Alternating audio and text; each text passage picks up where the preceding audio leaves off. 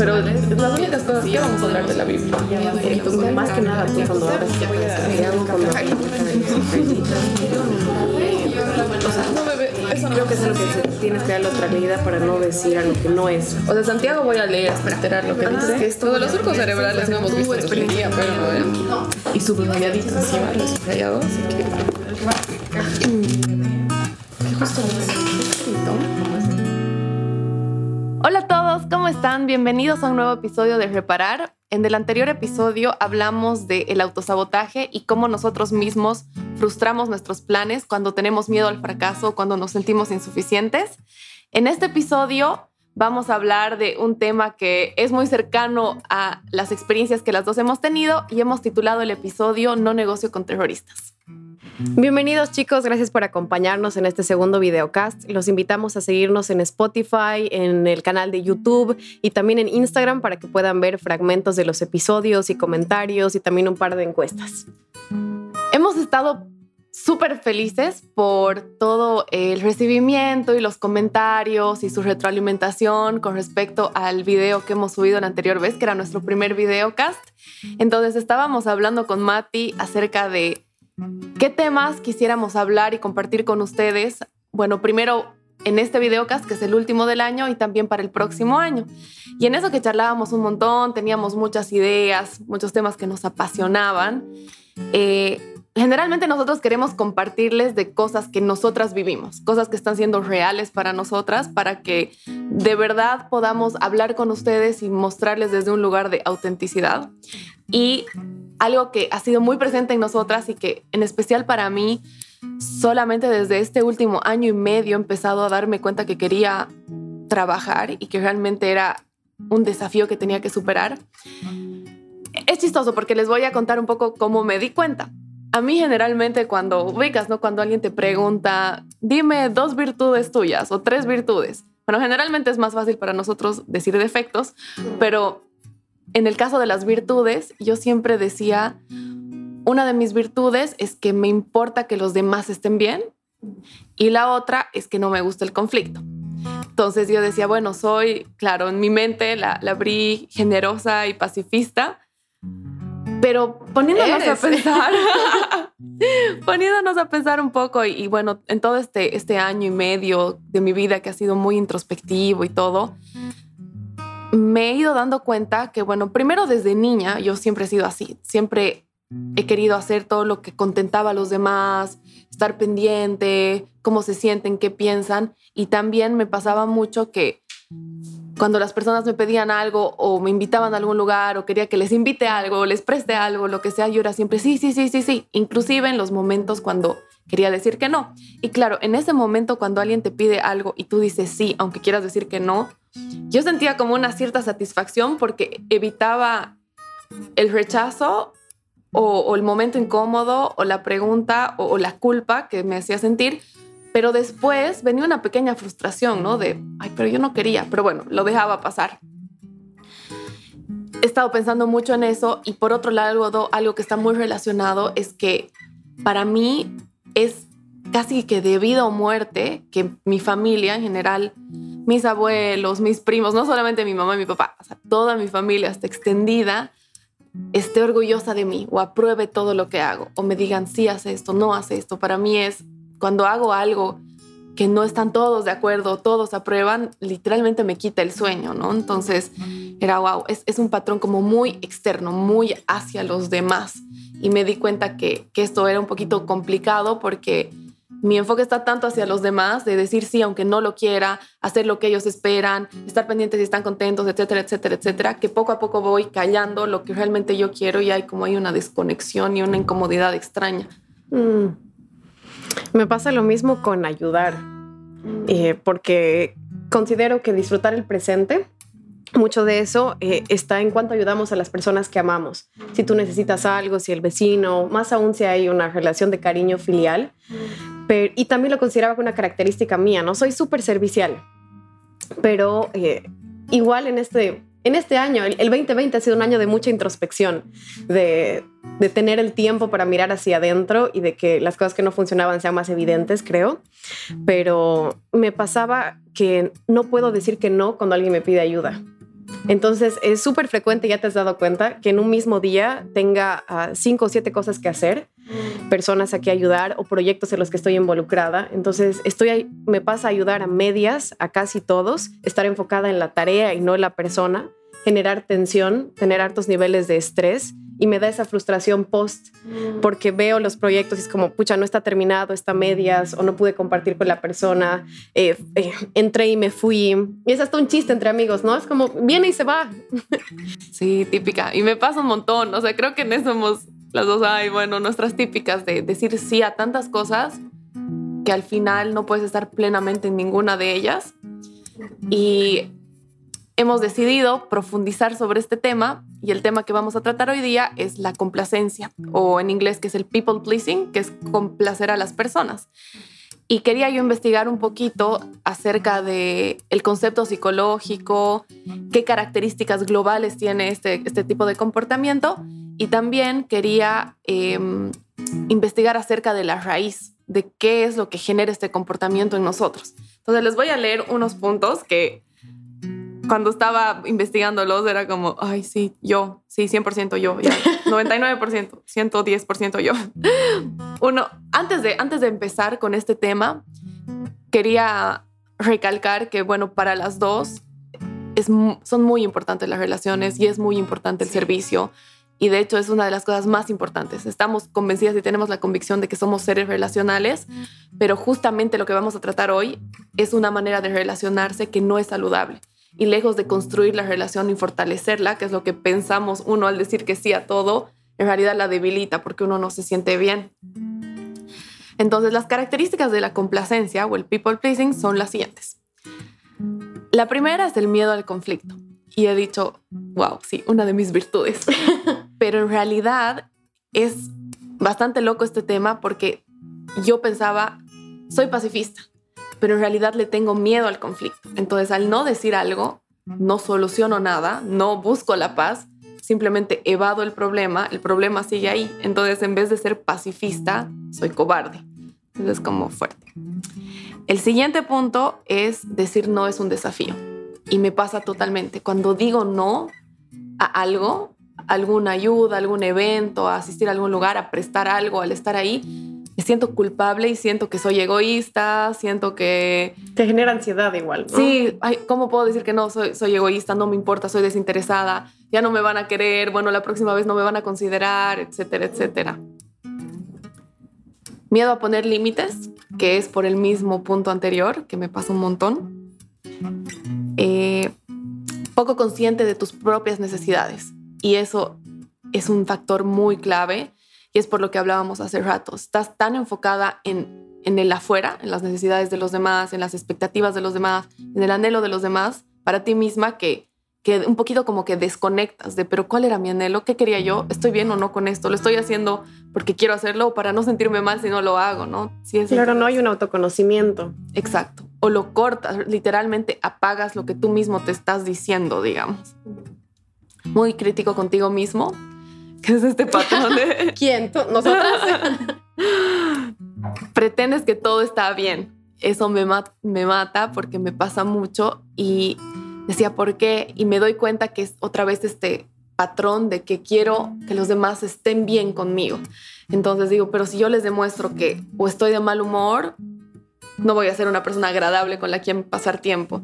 Si demuestro que estoy triste, en vez de les voy a preocupar, en vez de ser una fuente de alegría, voy a ser una fuente de preocupación y tristeza. Entonces, no les estoy dando lo que necesitan y lo que anhelan y quieren de mí, no puedo hacerlo, tengo que estar bien todo el tiempo. ¿Te sientes responsable de cómo se sienten los demás? Totalmente. Tu valor propio depende mucho de la afirmación externa y tienes mm. un fuerte deseo de hacer feliz, pero la motivación es evitar el rechazo, ¿no? Y creo que la mayoría de nosotros nos hemos encontrado con situaciones, obviamente hay grados de hacer esto, pero creo que la mayoría puede identificarse en momentos donde ha dicho que sí a algo que realmente no quería hacer o ha hecho cosas por satisfacer las expectativas de los demás, ya sea mm. familias, referentes, pastores, gente que uno admira, digamos. Y sí, en un nivel superficial es como, ok, una amiga me llama para que la cubra en el trabajo y yo estoy cansada o mm. enferma y no puedo, pero finalmente termino diciendo que sí para que no se sienta mal, o me pides mi cargador, tengo 1% y te lo doy, cosas pequeñitas, pero en un nivel mucho más profundo se desarrolla una codependencia. Y la codependencia es algo que no es saludable en una relación y básicamente se define eh, como una dependencia emocional o psicológica excesiva en un ser amado y lo que me llamó la atención es que dice que es inconsciente. Entonces, tienes que hacer esta introspección y estar muy atento para ser intencional. Ser intencional. Y aparte, y, la codependencia es una de las características de muchas relaciones tóxicas, ¿no? Una codependencia emocional. Y al final, ¿cuál es el problema de todo esto? Creo que, que el verdadero problema de la complacencia es que tienes como una excusa para no vivir tu vida plenamente, para no tomar decisiones porque estás como no confiando en ti y quieres satisfacer las decisiones y expectativas de los demás. Entonces te excusas para vivir una vida más pasiva en cuanto a tus propias decisiones y en cuanto al propio camino que quieres tomar. O sea, dejas de, básicamente dejas de vivirla con plenitud porque estás viviendo por los demás y no haciendo las cosas por convicción. Y es muy fácil tener patrones de, codependencia, o es lo más común tener con, tus papás o con este tipo de, figuras en tu vida. Pero lo verdaderamente crítico que leía es que la codependencia no se va. Uno piensa que, bueno, soy súper complaciente y hago todo lo que mis papás quieren, o mi mamá o mi papá. Pero bueno, cuando me vaya de mi casa ya no. Pero cuando no vas a la raíz y no trabajas en esto, generalmente la codependencia se transmite de una persona a otra a tu siguiente relación más cercana. Exacto. Entonces, otra persona ocupa ese lugar más importante que después, o sea, vamos a ver cuál es el nivel más profundo de esto, digamos.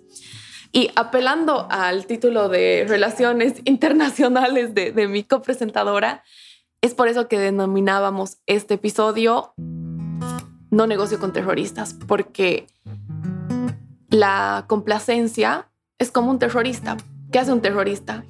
Te genera miedo y te presiona con miedo para hacer algo que no quieres. Entonces queríamos indagar mucho en este tema porque realmente queremos tomar las decisiones en nuestra vida por convicción y no por miedo, por amor y no por miedo. Y investigando un poco más, no quiero hacerle mucho énfasis a esta parte porque hay mucho que profundizar. Aparte, no es el... No mucha tela que cortar, ¿no? Hay mucha tela que cortar y no es el punto del asunto, pero un poquito para mencionar y para quizás que cada uno de ustedes pueda evaluar esto en su propia vida, la raíz de la codependencia en general es que cuando nosotros éramos niños, la relación con nuestro cuidador principal, que puede ser tu mamá, tu papá, tu abuelito, qué sé yo, sea la persona principal con la que tú tienes apego, se caracteriza porque esta persona adulta en tu vida no era una persona consistente en sus emociones, o sea, tenía una inconsistencia emocional es decir, tiene muchos altibajos, tiene muchos, puede ser en, mal humor, en ira. Como estallidos, ¿no? En depresión, estallidos. Entonces, uno como niño, como es nuestra naturaleza ser relacionales, y como niño está mucho más latente eso, que necesitas un apego saludable. Cuando eres niño y tienes un adulto referente que tiene muchos altibajos o lo ves muy frágil, tú anhelas esa relación y esa conexión, entonces empiezas a cambiar y modificar tus comportamientos para que tu persona de referencia esté bien o esté estable. Entonces estás como, ah, no voy a hacer esto, voy a caminar suavito, no voy a levantar esto todo el tiempo. No voy a hacer yo más un problema. Exacto. Entonces te vuelves como si fueras tú. Hay una, una relación inversa, ¿no? De yo quiero cuidar las emociones de, de mi persona adulta. Y ahí se nos, se nos queda este patrón de necesito cuidar las emociones de todos para tener conexión. Y lo más triste de todo este asunto es que es la motivación. Qué grave. Mantener la conexión de las relaciones. Pero en realidad, si se ponen a pensar así, siendo muy honestos consigo mismos, cuando tú empiezas a decir que sí o empiezas a tomar decisiones que no quieres, pero por los demás, tu persona cercana, por ejemplo, con la que tienes codependencia, lo que empieza a pasar es que te frustras y empiezas a generar un desprecio hacia, las personas. Ajá, porque además uno el que es muy de esa manera da todo, ¿no ves? Yo doy todo por todos, pero no dan lo mismo por mí. Entonces te mm. empieza a generar un desprecio. Y te pones a ti mismo en una condición de víctima también, ¿no? Porque la frustración siempre es con uno y de ahí es hacia los demás. Exacto. Entonces ahí es como que lejos de fortalecer la conexión, vas haciendo que la relación sea menos auténtica, digamos. Y dos puntitos que quería comentar escuchándote, ya que hemos apelado a mi título de internacionalista, es que la ausencia de, que la paz no es una ausencia del conflicto, en realidad es cómo gestionar el conflicto, cómo resolverlo, porque en nuestra vida vamos a pasar de crisis en crisis y de conflicto en conflicto. Entonces, ¿cómo gestionamos eso? ¿Cómo nos acercamos?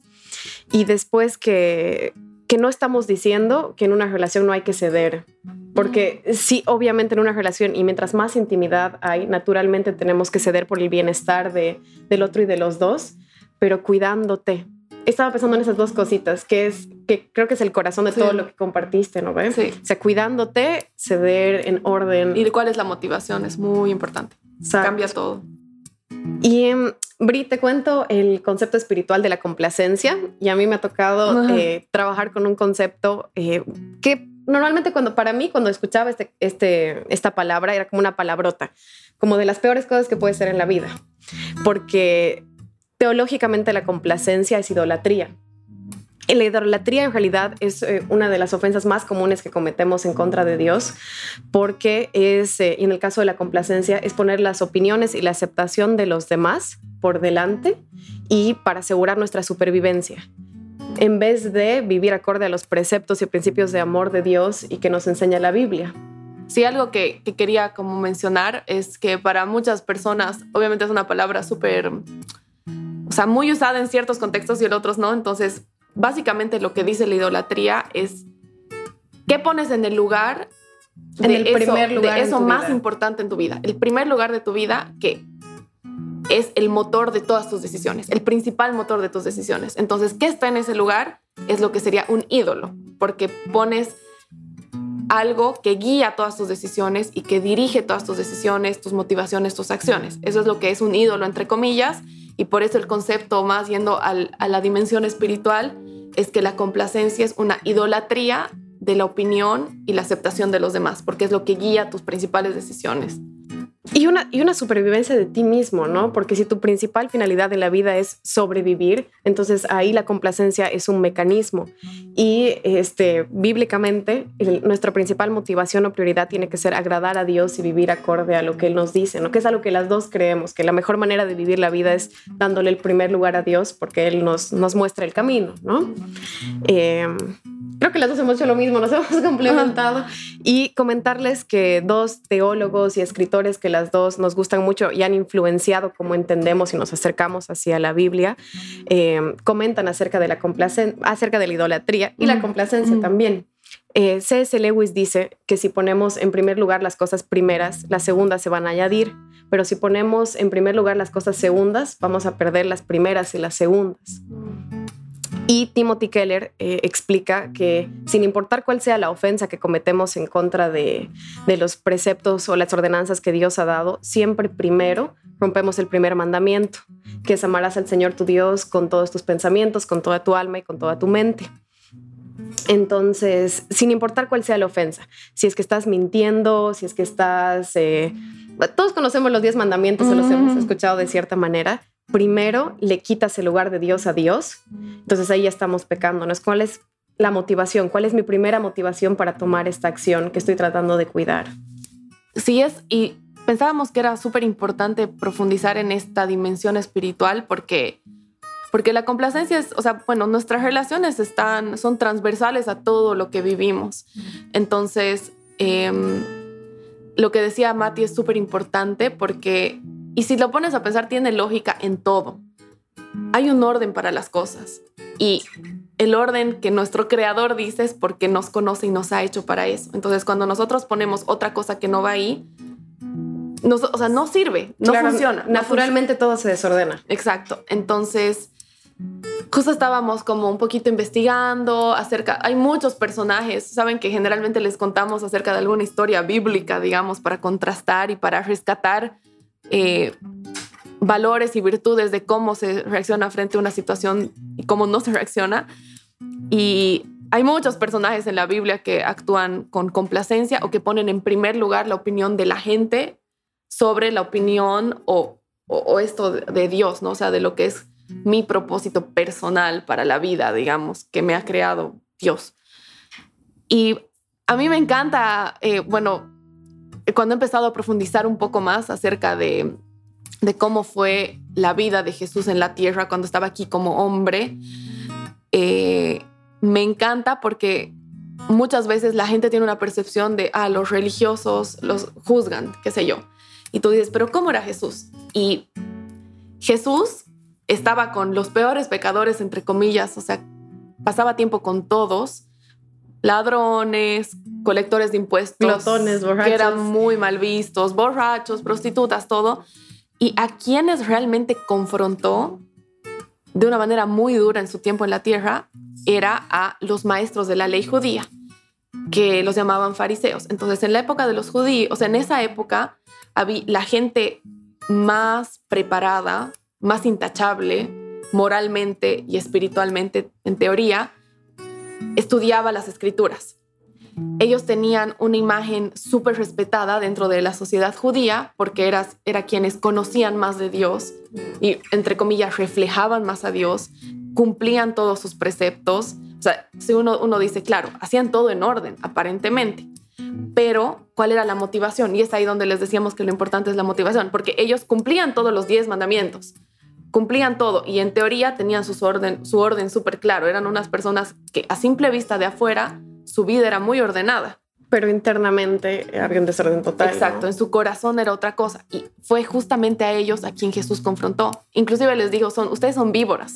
O sea, los, fue súper radical con ellos porque la motivación, porque hijo Jesús les decía, o sea, ustedes empiezan a orar en voz alta en frente de todos porque su motivación no es una relación con Dios, no es una no es eso lo que está en su corazón. En su corazón está la aprobación y la aceptación de los demás y el que dirán.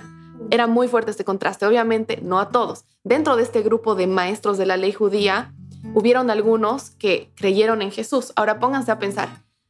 Estos maestros estudiaban a profundidad las escrituras y su mayor motivación era conocer más a Dios y conocer cómo iba a ser el Mesías, o sea, el Salvador que Dios iba a mandar. Entonces, toda mm. su vida está invertida en estudiar esto. Y de repente viene el Mesías y lo ven y no en carne y hueso. Muchos no lo reconocen porque estaban cegados. Y en la Biblia dice que algunos lo reconocen, inclusive uno de ellos que es Nicodemo, hay un, capítulo en la Biblia hermoso donde tiene una Está decir, de tus personajes favoritos. De mis personajes favoritos también, ya súper profunda, hermosa. Pero lo más crítico es que la Biblia literalmente dice, y creyeron en él, o sea, supieron que era el Mesías, a quien estaban esperando toda su vida, mm. pero aún así no lo reconocieron. ¿Por qué? Porque les importaba mucho más lo que pensaba la gente que lo que Dios veía de ellos.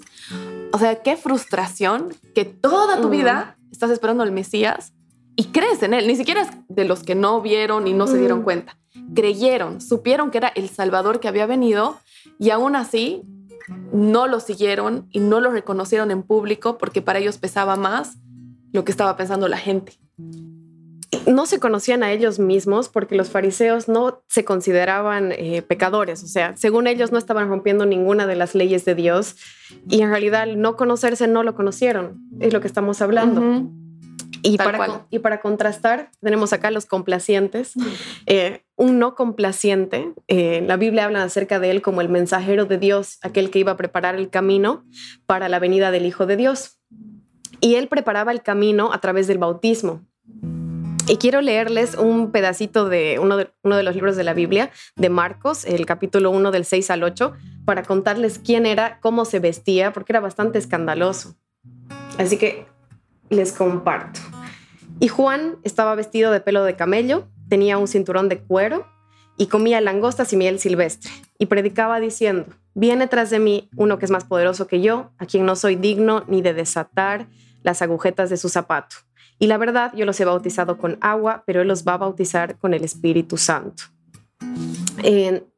leyendo este fragmento, Juan era audaz por cómo se vestía, por cómo hablaba, este, y él no estaba enfocado en sí mismo, sino yo he venido para preparar el camino de alguien más y ese que viene es mucho más grande que yo y no soy ni siquiera digno, que era una de las cosas que solo los esclavos hacían, que era eh, lavar los pies, atar las agujetas, ni siquiera soy digno de eso, del que viene eh, después de mí. Y además, eh, siendo escandaloso y audaz, el, el bautismo, o sea, lo que hacía Juan, su práctica, no llamaba la atención de los fariseos, porque los fariseos no consideraban que lo que habíamos comentado, que habían ofendido a Dios, y él no tenía miedo de ofender a una autoridad porque todos tenían cierto temor a los fariseos, porque después de los romanos es como son nuestros, nuestros líderes, eh, nuestros maestros, y él no tenía temor a ser encarcelado, a, bueno, en su humanidad quizás sí, ¿no? En la intimidad, pero en sus acciones aún así predicaba. Mm, a valiente. Exactamente. Mm. Y además de esto, eh, el, la, el corazón de, de, lo que Juan está compartiendo, preparar el camino, es un sentido figurado a nuestros corazones. Porque cuando la Biblia habla de Juan vino a preparar el camino, en realidad el camino es el corazón y lo que Dios hace, porque cuando Dios va a obrar en nosotros, tiene que hacer toda una preparación y arar y limpiar. Y teólogos dicen que, que Juan fue la excavadora que Dios utilizó para preparar el camino de Jesús. Entonces... Eh, me encanta, me encanta lo que dices de, de, que hay un camino que se prepara en nuestro corazón, porque creo que hemos sido, o sea, hemos vivido eso en carne y hueso, ¿no? Cómo se va preparando el camino en nuestro corazón. Ya lo que decías es como Juan no estaba enfocado en sí mismo, pero si bien no estaba enfocado en sí mismo, se conocía muy bien. O sea, no estaba enfocado en un mal sentido, pero se conocía tan bien, o sea, sabía tanto quién era él, que no tenía problema en, yo sé quién soy, así que si me tengo que revelar en contra de los maestros, lo hago. Porque el protagonismo no es mío. Exacto, pero sé quién soy, sé cuál es mi rol. O sea, me conozco tan bien que sé para qué estoy aquí. O sea, no estoy como siendo motivado por otra cosa, ¿no? Y creo que, chicos, no es fácil, o sea, no es fácil lo que, lo que conlleva dejar esta complacencia, pero hoy tenemos la convicción de dejemos de vivir bajo el terrorismo de la complacencia y empecemos a vivir bajo la autoridad de la convicción. Sí. Y queríamos terminar con eso y realmente animarlos a que para este fin de año puedan hacer una introspección, evaluar cuáles son sus anhelos, por qué lo quieren, porque realmente lo quieren o porque siempre otra persona muy importante ha querido eso para ustedes. Evaluar sus objetivos, qué estoy buscando, evaluar qué cosas son innegociables para ustedes, hasta dónde voy a permitir, dónde voy a poner un freno, tomarse ese tiempo y que eso sea un motor para llevar sus decisiones del próximo año y realmente tomar autoridad bajo, por su propia vida y por sus convicciones y por su conocimiento de sí mismos y conociéndose a sí mismos van a poder reconocer a Dios y poder abrir el corazón para que Él prepare ese camino. Exactamente.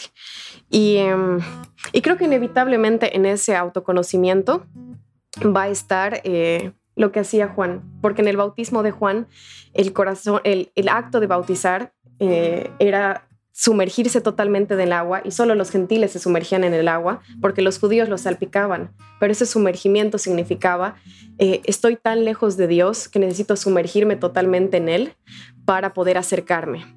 Así que nos despedimos haciéndoles eh, cuatro preguntitas, que tú ya diste un poquitito la, la avanzada. La primera es, para este 2021, examina tus pensamientos. ¿En qué pasas la mayor cantidad de tiempo meditando? Examina tus sueños. Cuando haces el daydreaming, ¿dónde te ves a ti mismo? ¿Qué te está diciendo tu corazón acorde a tus prioridades? Examina tus finanzas. ¿En qué estás invirtiendo la mayor parte de tu dinero? ¿A qué estás apuntando? Eh, ¿Hay un orden en tus finanzas? Examina tus emociones. ¿Qué es lo que te da mayor alegría, mayor tristeza? Todo eso te está hablando acerca de la condición de tu mente, de tu corazón y también de tu cuerpo. Y cerramos este tiempo con eh, una, una orden que Dios dio, que normalmente lo pensamos como, ay, es un consejo, o yo al menos así la percibía. Y eh, esta frase Dios la dice eh, a su pueblo diez veces durante la Biblia en momentos donde sus seguidores estaban pasando situaciones muy crudas y muy duras, estaban siendo encarcelados, estaban en el desierto, estaban en el exilio, y les dice, esfuérzate y sé valiente porque yo soy tu Dios y yo estoy contigo, voy a ir contigo. Y es una orden, y ahí esa orden está diciendo, ve y camina en la tormenta. No es voy a calmar la tormenta y de camina. Ve, camina en la tormenta porque yo voy contigo. Y caminar en la tormenta no va a quitar el miedo, pero es una orden. Esforcémonos y seamos valientes en este año que termina y en el que comienza, porque si buscamos acercarnos a Dios, eh, Él siempre está ahí. Gracias y los invitamos a que nos sigan en nuestras redes sociales, en Instagram, Reparar Podcast, que se suscriban a nuestro canal de YouTube y si quieren enviarnos mensajes, vamos a estar para responderlos. Nos vemos el 2021.